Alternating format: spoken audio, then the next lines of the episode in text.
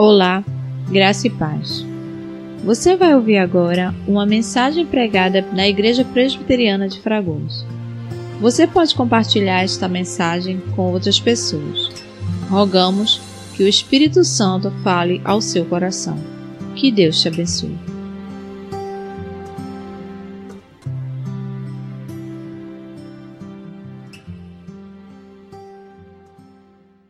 Graça e paz.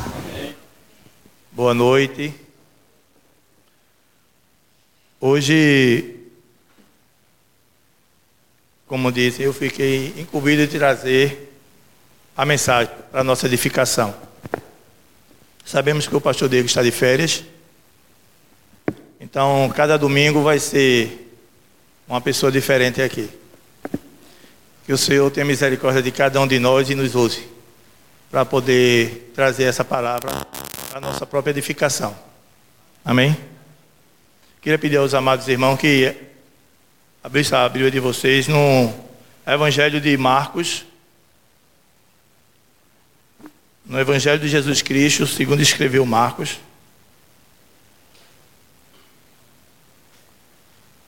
Capítulo 10, versículo 17.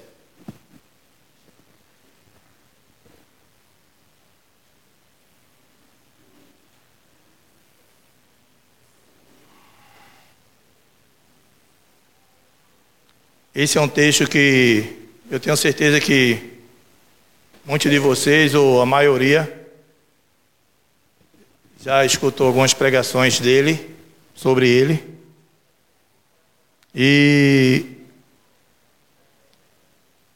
ele me falou muito durante um, um certo tempo a respeito de algumas situações que acontecem aqui.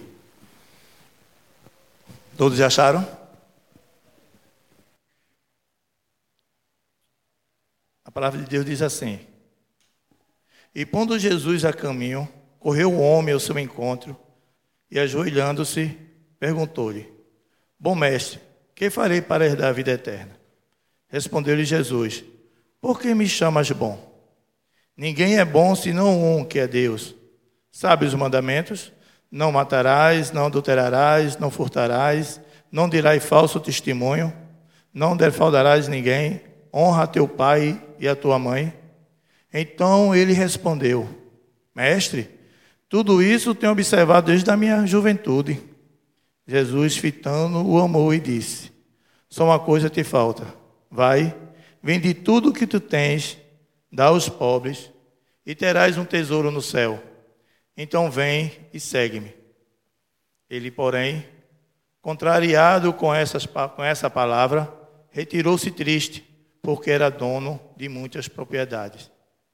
Então Jesus, olhando ao redor, disse aos seus discípulos: Quão dificilmente entrarão no reino de Deus que tem riquezas.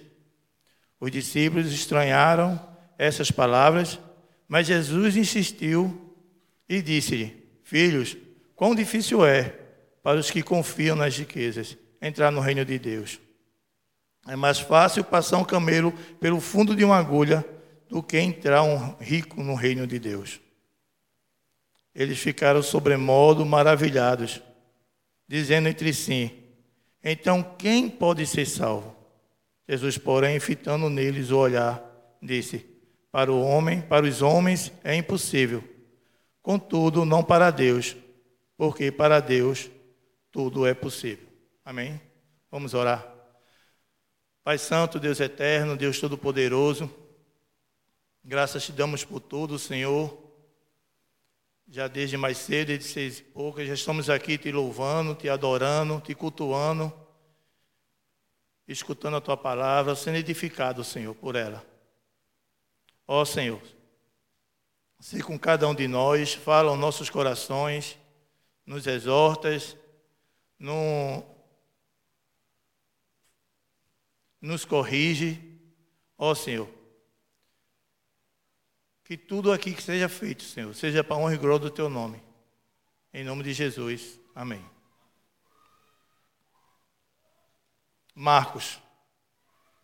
Marcos destaca vários aspectos de, na vida de Jesus nesse livro. ele mostra Jesus, Jesus que era um verdadeiro israelita. Destaca a divindade de Jesus como filho de Deus e filho do homem. Ele enfatiza a importância da pregação e ensino do evangelho, não apenas com a verdade teológica, mas como o poder de Deus. Então, Marcos, ele quer mostrar, quer nos mostrar que Deus veio ao mundo por toda a bondade, com sabedoria, para nos ensinar tudo sobre a sua palavra, sobre o seu ministério, sobre as boas novas. Então, o que gente, nós vemos aqui é justamente isso. A misericórdia de Deus e o amor de Deus retratado nesse livro pelo evangelista Marcos. Essa história, esse incidente, está dentro de um contexto bem interessante. No começo do capítulo 10, nós vemos que Jesus sai dali para o território da Judéia, além do Jordão, e junto dele vai uma multidão. E o Senhor vai, conforme de costume, ensinando esse povo. Ensinando, discipulando. E o que ele vai ensinando? O Senhor vai ensinando a respeito do casamento, do divórcio, o Senhor abençoa as crianças. E o mais interessante é no capítulo, no versículo 15. Vejam aí, diz mesmo assim: Em verdade vos digo, quem não receber o reino de Deus como uma criança, de maneira nenhuma entrará nele. Imagine esse homem, quando ele escuta isso, tudo indica que ele estava no meio dessa multidão. Ele estava escutando Jesus ensinar, a pregar, ele tinha visto milagres de Jesus, ele tinha visto várias, vários sinais que o Senhor tinha feito.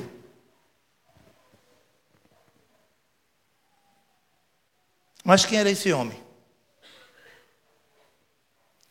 A Sociedade Bíblica do Brasil intitula ele como um jovem rico. Marcos só chama ele um homem correu ao encontro de Jesus. Mas vamos conhecer um pouco desse homem. E como vimos aqui, está escrito aqui, os outros dois evangelistas, como Mateus e Lucas, também narram a mesma história, o mesmo incidente. Mateus fala lá no capítulo 19, 16, 22, em Lucas 18, de 18 a 23. Narram a mesma história.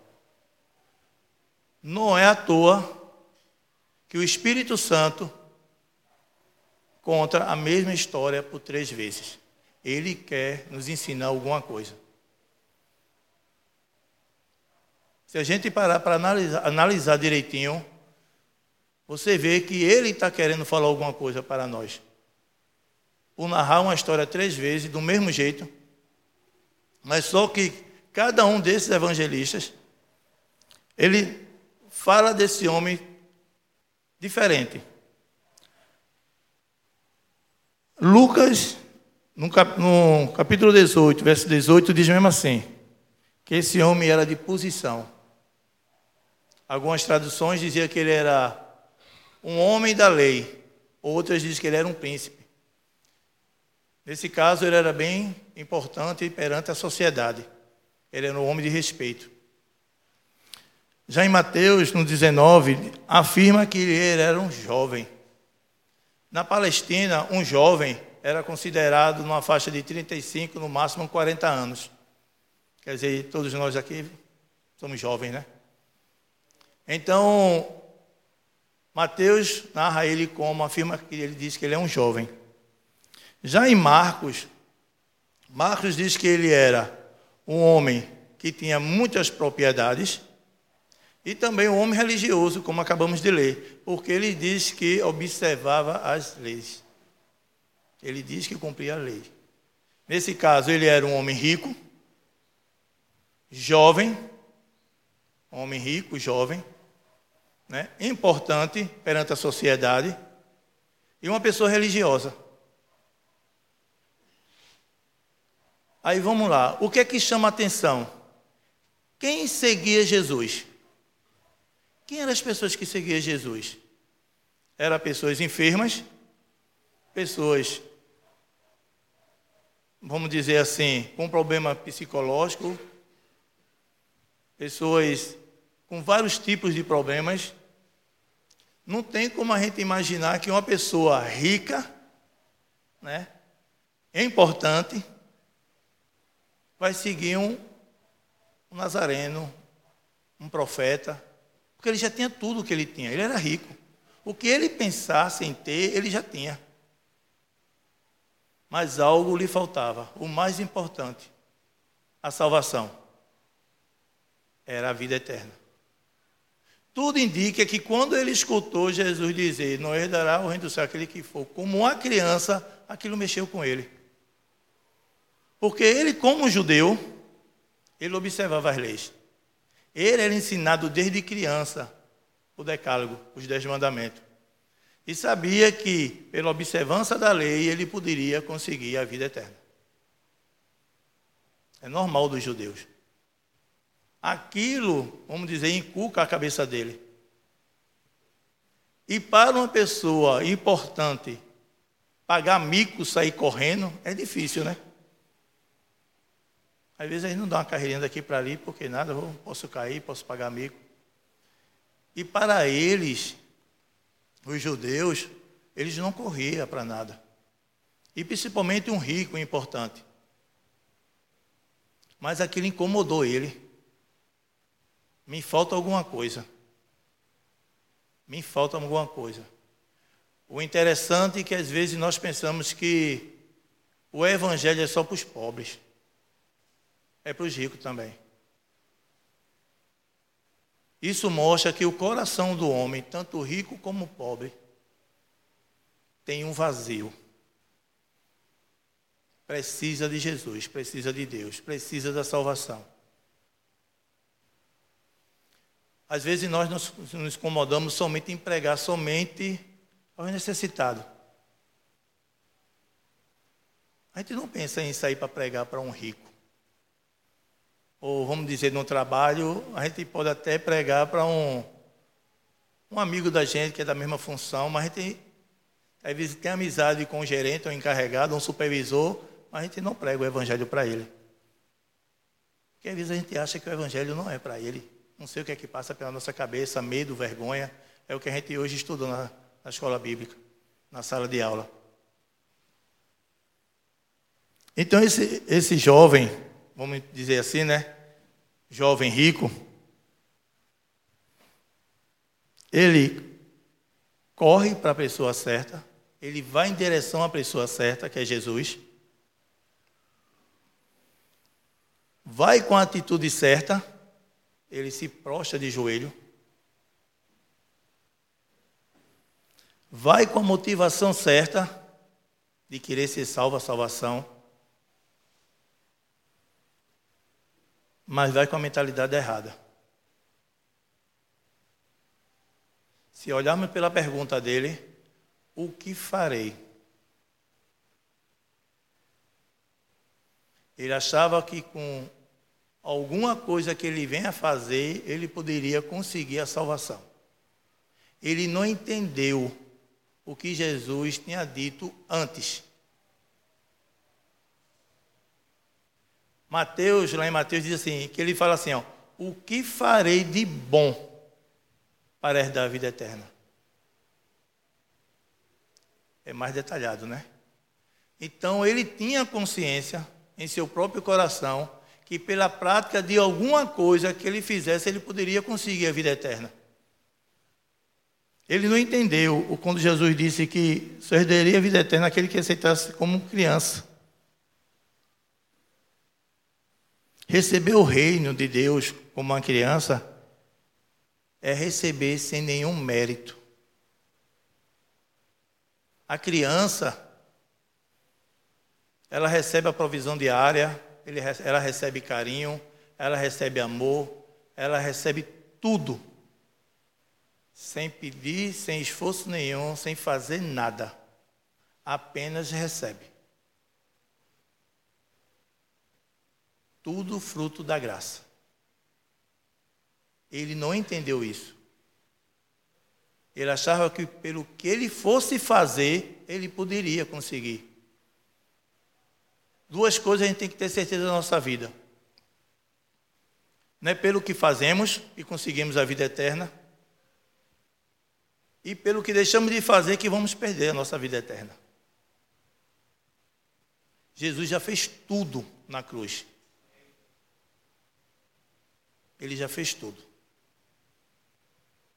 Mas o que eu queria, o que me chamou a atenção, não é tanto esse jovem. É o conteúdo da palavra, da pregação de Jesus Cristo. Porque durante o nosso dia a dia, sempre aparece uma pessoa que pode perguntar: Rapaz, tu é crente, eu vejo que tu. Como é que a gente consegue a vida eterna? Como é que a gente consegue ir para o céu? Como é que a gente consegue chegar a evangelizar uma pessoa? Jesus aqui, ele nos ensina o conteúdo da verdadeira pregação. Quando ele diz aqui no versículo 17 e 18: E pondo Jesus a caminho, correu o homem ao seu encontro e ajoelhou-se, perguntando: Bom mestre, que farei para herdar a vida eterna? Respondeu-lhe Jesus: Por que me chamas bom? Ninguém é bom, senão um, que é Deus. Jesus começa logo dizendo a ele: não existe ninguém bom. O homem não é bom. Analisando aqui o texto direitinho, ele não vai à frente de Jesus se prostrando, achando que Jesus era Deus ou o Cristo. Ele chama de mestre, um professor. Um guru no dia de hoje que viu Jesus fazendo milagres. Ele escuta falar de Jesus. Ele não vai com um coração, esse é o Cristo. Mestre, professor, me ensina a conseguir a vida eterna. Como é que eu faço para conseguir a vida eterna? Aqui está dizendo mestre, quer dizer professor, me ensina. Ele considerava Jesus uma pessoa mais inteligente do que ele. Ele mesmo com toda a autoridade que ele tinha, dinheiro, tudo que ele tinha. Aí Jesus prega para ele, sabe o que? o caráter de Deus. Bom só é um, que é Deus. Porque lá em Romanos diz mesmo assim, 3, 10, 12, até o 12. Como está escrito, não há um justo, nenhum sequer. Não há quem entenda, não há quem busque a Deus. Todos se extraviaram, a uma se fez inúteis. Não há quem faça o bem, não há nenhum sequer. Jesus está dizendo a ele que não tem nenhum bom. Jesus não está dizendo que ele não era bom, não. Nós sabemos que Jesus é a essência da bondade. Nós estamos aqui lendo um texto que já aconteceu, mas ele não sabia, ele não tinha nem noção de quem era Jesus. Para ele era apenas um mestre, um professor. Ele vai querer resposta. E Jesus diz: bom é só um, só Deus. Mas o que é bom? O que é Deus ser bom?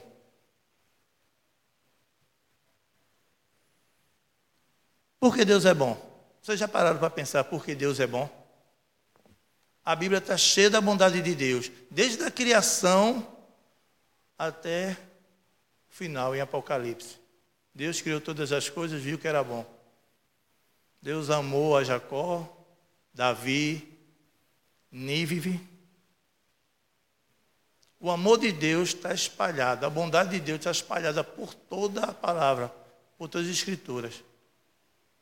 Deus é bom porque Ele é amor. Porque sem Deus o amor não existia.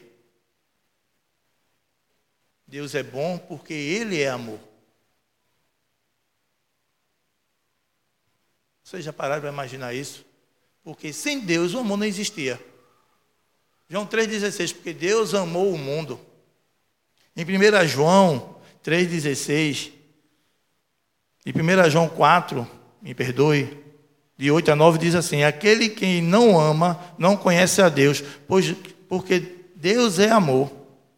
Nisso se manifestou o amor de Deus em nós, em haver Deus enviado o seu Filho unigênito ao mundo para vivermos por meio dele. A Bíblia está repleta do amor de Deus. Deus é bom. Deus não pode ser comparado com ninguém, aqui a Bíblia diz. A gente acabou de ler. Que Deus é único. Quando fazemos o bem, refletimos a bondade de Deus. Toda boa dádiva, tudo bom, dom perfeito, vem do alto do Pai das luzes. Então, o que Jesus começa a dizer a esse homem, que bondade só tem em Deus. Você quer entender, você quer a vida interna, então comece a entender que Deus é bom. A salvação vem dele. Esse todo, todo esse texto, ele está querendo mostrar a cada um de nós o conteúdo da pregação de Jesus Cristo. Depois Jesus chega para ele e diz, no 19 e 20, sabes o mandamento?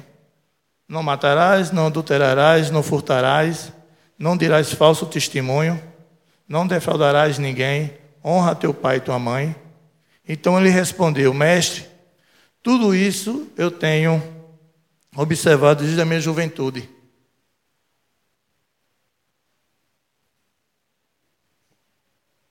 Veja como, como eu falei no começo. Desde criança ele foi ensinado a andar segundo a lei de Deus. Mas será que realmente ele cumpriu os dez mandamentos?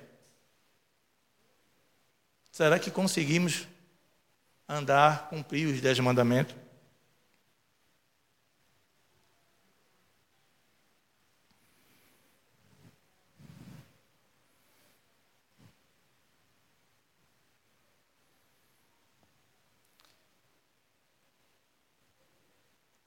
O homem chega e fala, o jovem rico, tudo isso eu tenho observado.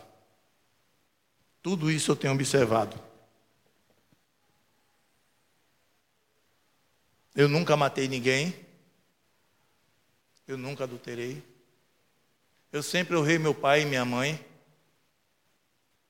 Jesus passa para ele e diz: Se você acha que eu sou bom, e se você também diz o que posso fazer de bom, como diz lá em Mateus, você também se acha bom, então você anda cumprindo os mandamentos.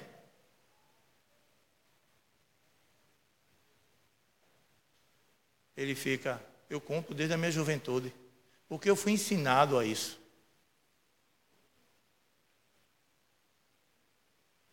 Então ele chega e fala, e Jesus fitando o amor. Jesus pregou o caráter de Deus, Jesus prega a lei de Deus, e Jesus fitando o amor e disse: Só uma coisa te falta. Vai, vende tudo o que tu tem, dá aos pobres e terás um tesouro no céu.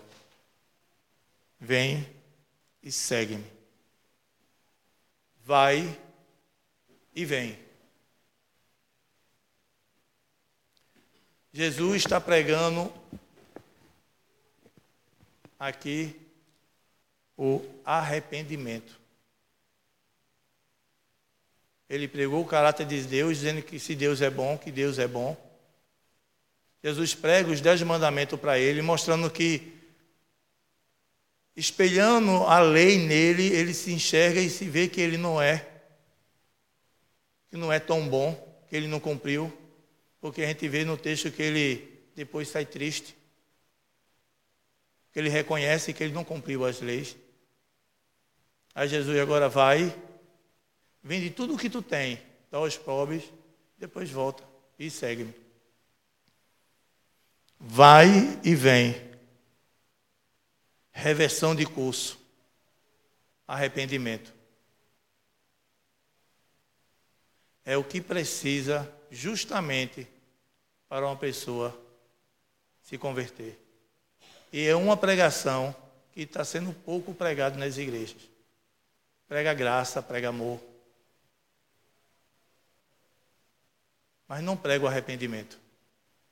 O homem precisa reconhecer que ele é pecador para poder herdar a vida eterna. Como eu já falei, não é pelo que eu faço. Não é pelo que faço. Eu tenho que reconhecer. A pregação do arrependimento ela tem que ser pregada sempre. O mundo, a, a liderança brasileira, precisa entender que está fazendo muitas coisas erradas segundo os padrões de Deus. Se você chega para uma pessoa e pergunta a ela: se você morrer, você vai para onde? Ele que vou para o céu. Mas sim, por que você vai para o céu? Porque eu sou bom. Porque você é bom.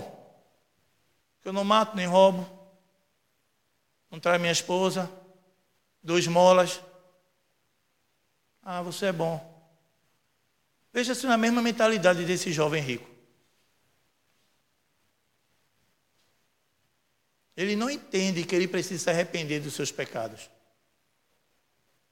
Você tem que pregar a lei para que ele venha reconhecer. Esse jovem rico aqui, quando ele diz que cumpria todos os mandamentos, ele esquece que lá em Mateus capítulo 5, quando Jesus está na bem-aventurança, diz: Aquele que olhar para uma mulher com desejo no coração já cometeu adultério com ela.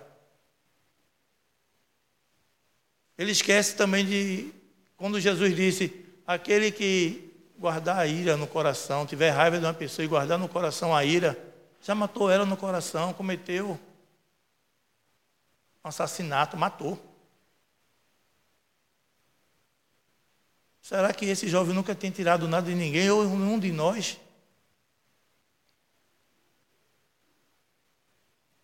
Às vezes, dentro das igrejas, tem pessoas que não têm noção dos mandamentos, da lei do Senhor.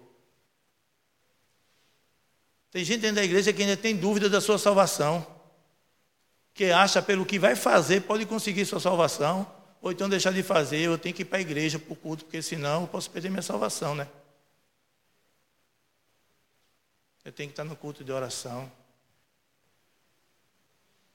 O mérito é de Cristo, não é nosso. Jesus fez todo o trabalho para poder salvar cada um de nós. E ainda tem muita gente ainda para ser salva. E para essas pessoas serem salvas, ela tem que conhecer o Deus bondoso, conhecer que é pecador, porque através da lei é que vamos saber que realmente somos pecadores ou não. Porque tem muita gente aí fora achando que vai para o céu. Hoje na sala, o Whit disse uma coisa que é bem interessante. Tem muita gente precisando de um ombro. Tem muita gente com dúvida no coração, como esse jovem rico. Tem muita gente que acha que por ter muitas coisas muito bem, que isso é bom. A gente trabalha para isso mesmo. Mas o coração está aquele oco, aquela falta de alguma coisa. Tem gente, tem pessoas que procuram a paz, a tranquilidade na bebida, nas drogas, no sexo. Mas o interessante é que esse jovem rico aqui, ele tinha tudo em suas mãos. Ele foi para a pessoa certa. Ele foi para Jesus. Mesmo sem conhecer, sem saber quem ele era. Ele procurou a pessoa certa. Se prostou-se aos pés dele. Foi com a intenção certa. Às vezes nós estamos do mesmo jeito como esse jovem rico. Se prostramos aos pés do Senhor, com a intenção certa, mas o coração está aquele vazio. Foi o que foi pregado hoje de manhã aqui. A falta da palavra de Deus da lei de Deus nos faz ficar dependente do mundo. Esse jovem rico, ele tinha em seu coração, na sua cabeça, desde criança, que tinha que cumprir as leis. Quando ele escuta a pregação de Jesus sobre o reino de Deus, meus irmãos, é sério, porque se a gente analisar direitinho, uma pessoa rica para sair atrás de um pregador, vamos dizer, com roupa de saco, para procurar saber dele como é da vida eterna, porque não foi para um sacerdote, para o templo.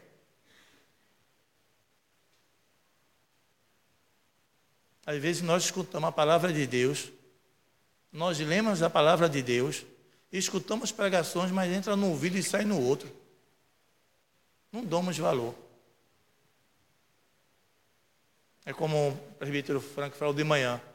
A pregação é feita no domingo, na segunda-feira você pergunta qual foi o texto que foi pregado. Você, mas sei não. Não lembro não. Deixa eu dar uma olhada no boletim. Quando vê no boletim não tem, né? Aí quebra ele. Às vezes nós estamos como esse jovem rico. Precisamos conhecer mais da palavra de Deus, da lei do Senhor. Mas não só foi Jesus que pregou sobre arrependimento, não. João Batista, ele pregou: arrependei-vos. Os apóstolos também, Jesus diz: eles vão e pregue sobre o arrependimento. Em Atos 2, 37, 38, Pedro ele pega. Os apóstolos pregam ali. E muitos escutam. Atos 2, vocês se lembram que é o texto que fala sobre Pentecostes, a festa de Pentecostes, quando o Espírito Santo desce sobre eles e eles pregam. E muitos que estavam ali ouviram a pregação do Senhor. E muitos chegaram a se converter. Mas antes disso, chegaram para Pedro: o que faremos? Pedro não chegou e disse: quem quiser se arrepender, levante a mão. Quem se arrepende dos seus pecados, levante. Não o coração deles compungiu-se. Eles que foram até Pedro, o que faremos? Pedro diz: arrependei-vos. Arrependei-vos dos seus pecados. Então a pregação do arrependimento está faltando nas igrejas. A evangelização, quando saímos para evangelizar, Jesus te ama. Ama como criatura. Porque somos criaturas de Deus. Mas como filho, Ele só nos ama. Que nós reconhecemos, nos arrependemos dos nossos pecados e confiamos nossas vidas ao Senhor Jesus. Aí Ele ama como filho. Mas aquele que está lá fora, Ele ama como criatura, com amor da graça simples, comum dele porque o sol e a chuva descem sobre eles. Nós precisamos pegar, pregar o arrependimento. Pregar Deus, a lei, e ele vinha entender que precisa se arrepender dos seus pecados.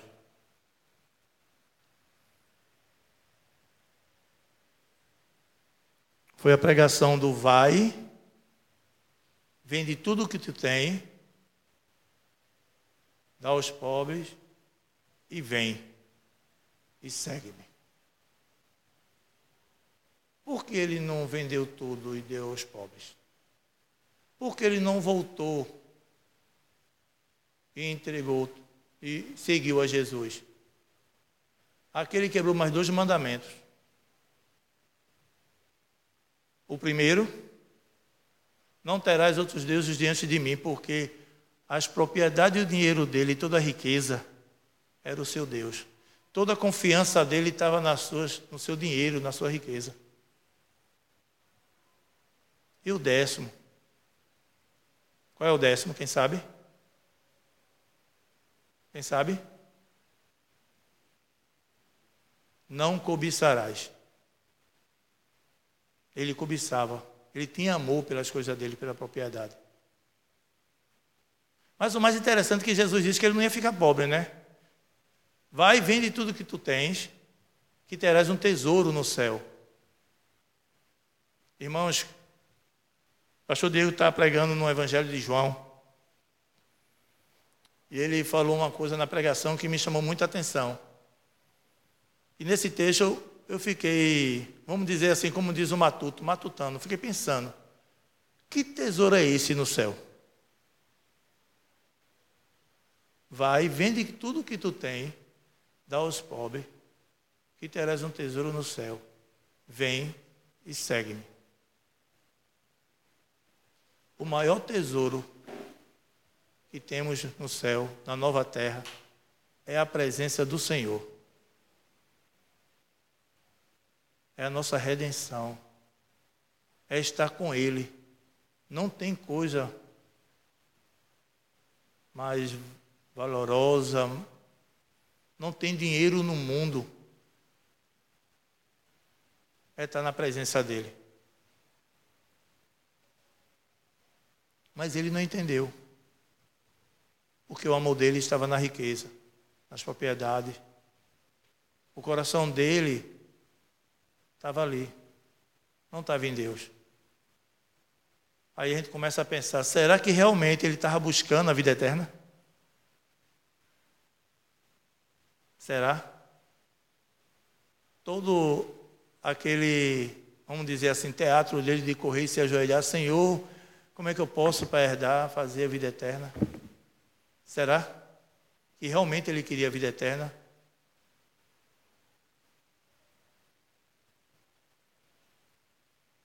Então,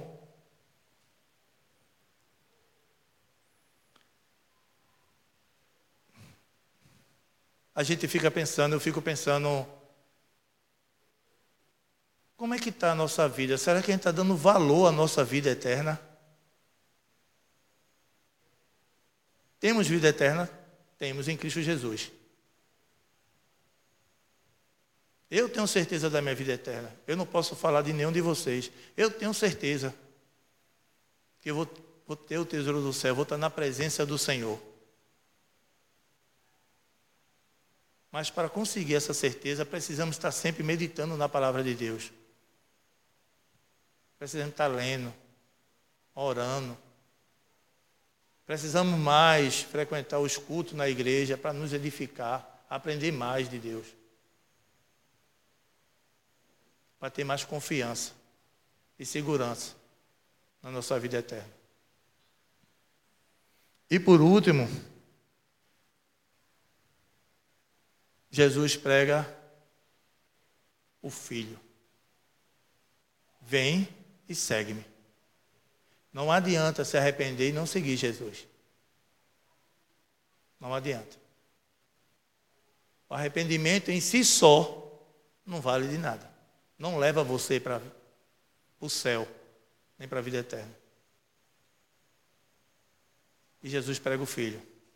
Ele pregou o caráter de Deus ele pregou a lei de Deus, ele prega o arrependimento, e agora ele pega o filho. Vem e segue-me. Seguir Jesus para nós não é opcional.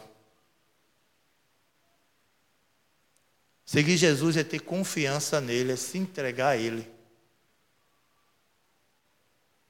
Se entregar totalmente. Deixar tudo para trás. Tudo. E o seguir. Se tem alguma coisa que ainda lhe amarra no coração, às vezes a gente pensa em seguir Jesus somente aqueles que não são cristãos, né? Mas será que realmente estamos seguindo Jesus?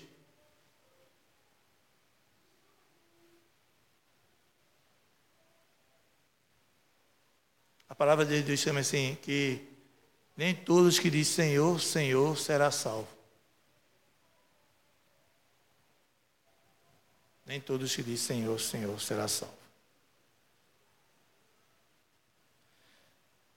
Seguir a Ele, seguir a Jesus é fazer o que lhe agrada, é cumprir os mandamentos pela misericórdia e graça dele. Porque por nós mesmos não conseguimos cumprir o mandamento. Mas só lembrando, Deus deu os mandamentos ao povo de Israel onde eles estavam livres, não quando ele estava escravo. Nós temos que tentar, pela misericórdia dele, andar segundo a lei dele.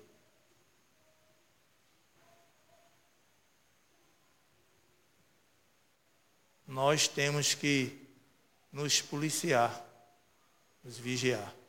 Nossos olhos, nossas atitudes, nossas ações. Porque a lei de Deus, ela vem do coração. Aquele que tiver uma ira do irmão ou raiva do irmão, já cometeu não é pelo fazer. Esse jovem rico, ele pode ter até tentado cumprir. Porque você vê que Deus, Jesus diz, o texto diz, e Jesus o amou. Ele não estava com falsidade. Ele estava sendo sincero. Ele não era como os fariseus e escribas que procuravam Jesus para querer matar ou testar Jesus. Ele chega com sinceridade de coração. Mesmo tendo tudo o que ele tinha, mas ele procurava realmente a vida eterna. Mas como já vimos, o amor dele estava nas coisas. Aonde está o teu tesouro, ali está o teu coração. E às vezes isso nos afasta de Cristo nos afasta. Às vezes perdemos muito tempo em algumas coisas que não é do agrado de Deus. O Senhor dá 24 horas de vida a cada um de nós, todos os dias. E às vezes não passamos nem cinco minutos lendo a Bíblia ou orando. Onde é que está o nosso coração? Fala a verdade, onde está o nosso tesouro? Está no céu? Na presença do Senhor? Em desejo de estar em comunhão com Ele? Porque, irmãos, nós fomos convocados por Ele e de pregar o Evangelho a todas as criaturas.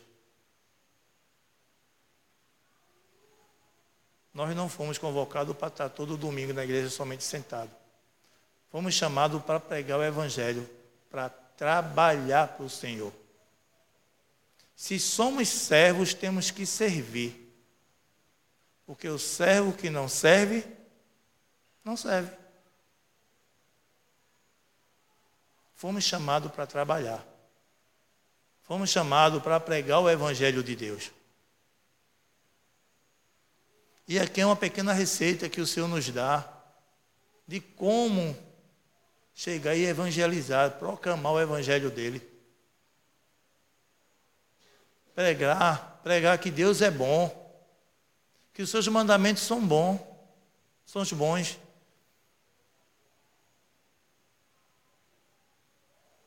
Porque a partir do momento que nós olhamos o mandamento do Senhor como um espelho, cada um de nós vemos que somos pecadores. Não somos dignos de estar na presença do Senhor mas pela sua graça e misericórdia é que estamos aqui hoje. Estamos aqui hoje não é porque cada um da gente quer, porque estamos gostando, é porque eu vim com todo amor, porque fomos escolhidos por Deus. O Espírito Santo nos separou desse mundo. Ele nos traz aqui para poder louvar o Senhor todos os domingos. Porque muitos de nós podiam estar num bar, num cinema, no shopping, em qualquer outro lugar. Precisamos entender isso. Às vezes nós viemos à igreja somente por vir. Tem crente que é tão religioso que acha que pelo que fazer de bom pode conseguir graça de Deus. E se fazer algo ruim, vai conseguir maldição. Isso é religião. A religião é assim. Aqueles que vocês conhecem, muitas pessoas de outras religiões que praticam a bondade para conseguir a vida eterna ou bênçãos do Senhor. A bênção do Senhor, de Deus, já foi derramada sobre nós. Ele já deu seu Filho Jesus por cada um de nós. Não precisamos fazer mais nada, só servir. Só. Simples, abrir a boca e pregar o Evangelho. Mas o que me acha aqui, que eu acho aqui interessante, é que diz: ele, porém, contrariado com essas palavras, retirou-se triste, porque era dono de muitas propriedades. Aí vem na cabeça da gente: sim, mas Jesus não pregou o evangelho para ele? Então Jesus não foi o bom evangelista, né? Jesus está mostrando aqui que a conversão é trabalho do Espírito Santo. Ele está nos mostrando que a nossa missão é só pregar o Evangelho, não é converter ninguém. A gente não sabe se esse jovem voltou, porque ele saiu triste com o que ele escutou. Será que não tocou no coração dele realmente, não estou cumprindo os dez mandamentos? Quem sabe? A Bíblia não relata nada sobre isso, que ele voltou ou não. A gente só vai saber no dia que a gente estiver lá, se ele vai estar lá ou não. Mas o que eu quero tirar de lição aqui para a gente, para cada um de nós, é que quem converte o homem do pecado, da justiça e do juízo é o Espírito Santo, não é a pregação. Ela é apenas uma ferramenta que leva o homem. Ele tinha que se converter, se arrepender dos seus pecados, da idolatria dele pelas suas propriedades, pela avareza, e ir para Jesus. Como no começo ele chegou, bom mestre, opa, se realmente ele acha que eu sou bom e sou Deus, sou Cristo, eu vou dar a última cartada nele aqui, né? Agora me segue.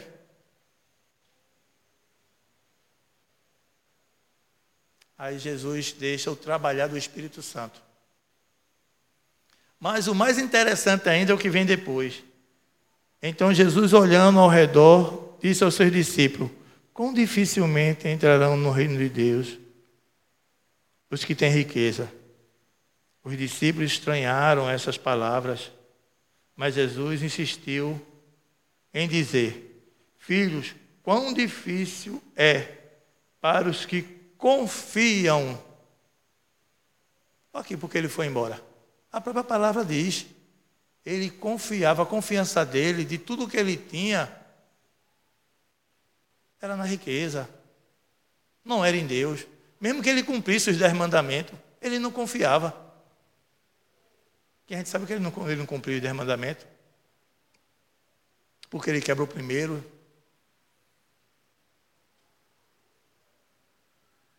do 23 ao 27. Jesus está dizendo aqui: é impossível para o homem herdar a vida eterna.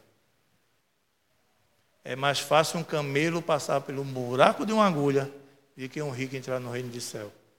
Alguns estudiosos, eu estava lendo algum comentário, diz que essa portinha, que, essa agulha quer dizer uma portinha que tinha no muro de Jerusalém quando a, a porta maior estava fechada, a turma tentava passar por ela, mas não. Eu vou literalmente aqui mesmo. Jesus está dizendo aqui que é impossível. Você já imaginou um camelo, o maior animal lá da Palestina, passar por um buraco de uma agulha? Às vezes a gente botar uma, uma, uma linha? Jesus está dizendo que é impossível o homem, por suas próprias forças, herdar a vida eterna. É impossível. Então fica bem claro aqui para nós. Jesus, ele pregou o evangelho. Ele mostrou a esse jovem que ele precisava se arrepender das práticas dele. De ter mentido para Jesus, dizendo que cumpria a lei, que ele não cumpria. Jesus nos mostra que o homem precisa realmente se arrepender e que é impossível herdar a vida eterna através de nossas forças, nossas ações.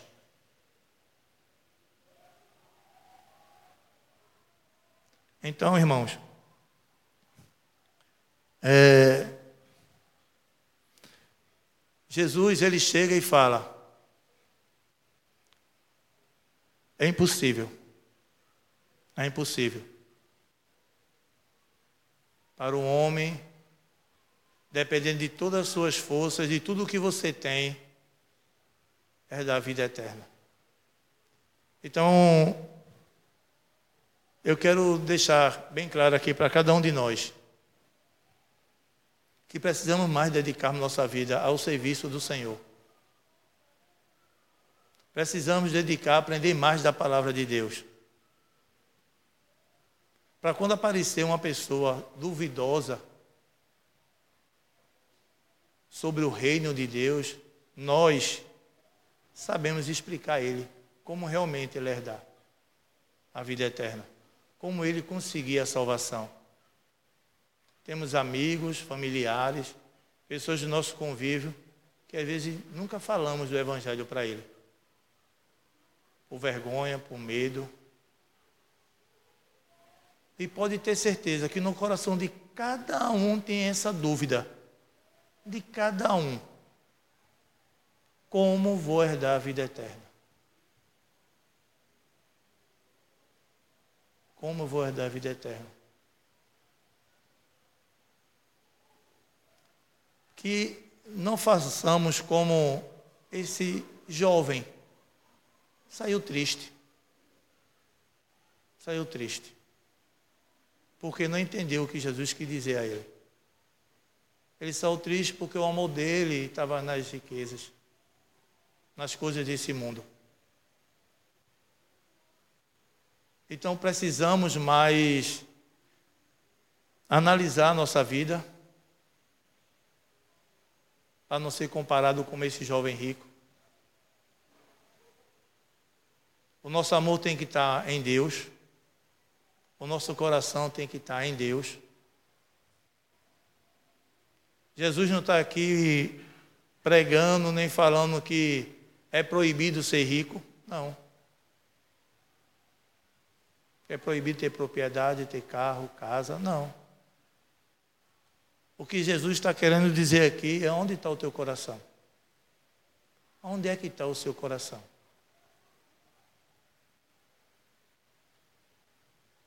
teu tesouro. Qual é o teu tesouro? Porque aonde está o teu tesouro, o teu coração vai estar. E você vai fazer tudo o que for possível para fazer por ele.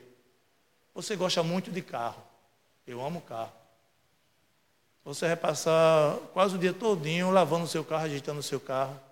Você gosta muito de futebol. Seu coração vai estar no futebol. Futebol é bom, eu gosto. Mas seu coração vai estar ali. Não sejamos como esse jovem rico. O coração dele estava na riqueza. Às vezes pensamos que o dinheiro que é o mal. Qual é a raiz de todo mal? É o dinheiro, né? A raiz de todos os males é? É? O amor ao dinheiro é a raiz de todos os males o amor ao dinheiro. Onde está o teu coração? O dinheiro é um servo, ele serve para a gente, ele é bom. Não pense que esse jovem, só porque ele era rico, ele deixou Jesus, não. Às vezes a gente tem tão pouco, mas a gente quer trabalhar tanto, fazer hora extra, hora extra, hora extra, hora extra, e não confia no Senhor. Porque o teu coração, o teu tesouro está no coração. Então, que a nossa vida seja uma vida de dedicação ao Senhor. Que não seja como esse jovem. E que na hora de a gente pregar o Evangelho, a gente se lembre de pregar realmente que o homem precisa se arrepender Precisamos pregar mais a lei de Deus. Precisamos sair dessas quatro paredes. Precisamos, aonde a gente estiver, o ID, aonde você for, você prega o Evangelho. Porque, como a gente sempre vem escutando, Jesus está voltando. Duas coisas eu tenho certeza, mas não sei o dia. Que um dia eu vou morrer e que um dia Jesus vem. Esse eu não sei o dia que eu vou morrer. Também não sei o dia que Jesus vem. Mas se eu morrer hoje, eu estou salvo. E minha mãe, meu pai, meu irmão, meu amigo. A urgência de pregar o Evangelho. Porque se Jesus não vier, a morte vem. E quando o nosso amigo de trabalho, ou colega de faculdade, ou alguém da família morrer, vai ser tarde para você dizer, poxa, eu devia ter pregado o Evangelho para ele. Vai ser tarde. Precisamos pregar o Evangelho do arrependimento. Precisamos pregar. Mas para isso, o nosso coração tem que estar em Deus. Tem que estar em Deus. Porque se o nosso coração estiver em outra coisa, não conseguimos pregar o Evangelho para ninguém. Vamos ser confrontados e vamos ficar calados. Precisamos dedicar mais nossa vida à leitura da palavra, à oração. Amém? Deus abençoe. Vamos orar?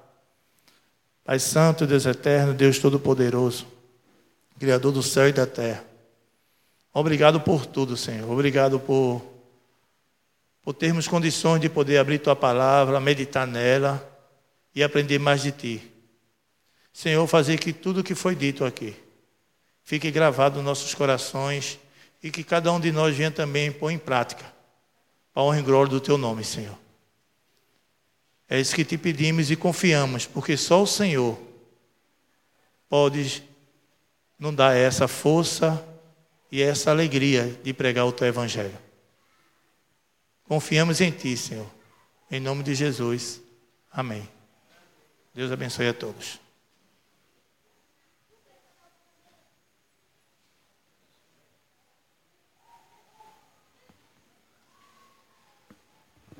Irmãos, agradeçamos a Deus pela palavra que Ele nos trouxe nessa noite e recebamos também a bênção sacerdotal para nós encerrarmos.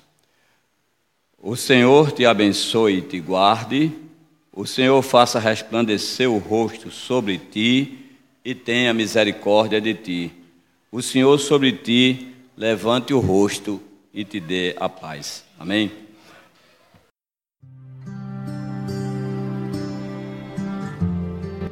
Você acabou de ouvir uma mensagem pregada na Igreja Presbiteriana de Fragoso. Compartilhe esta palavra com mais alguém. Deus te abençoe e até a próxima.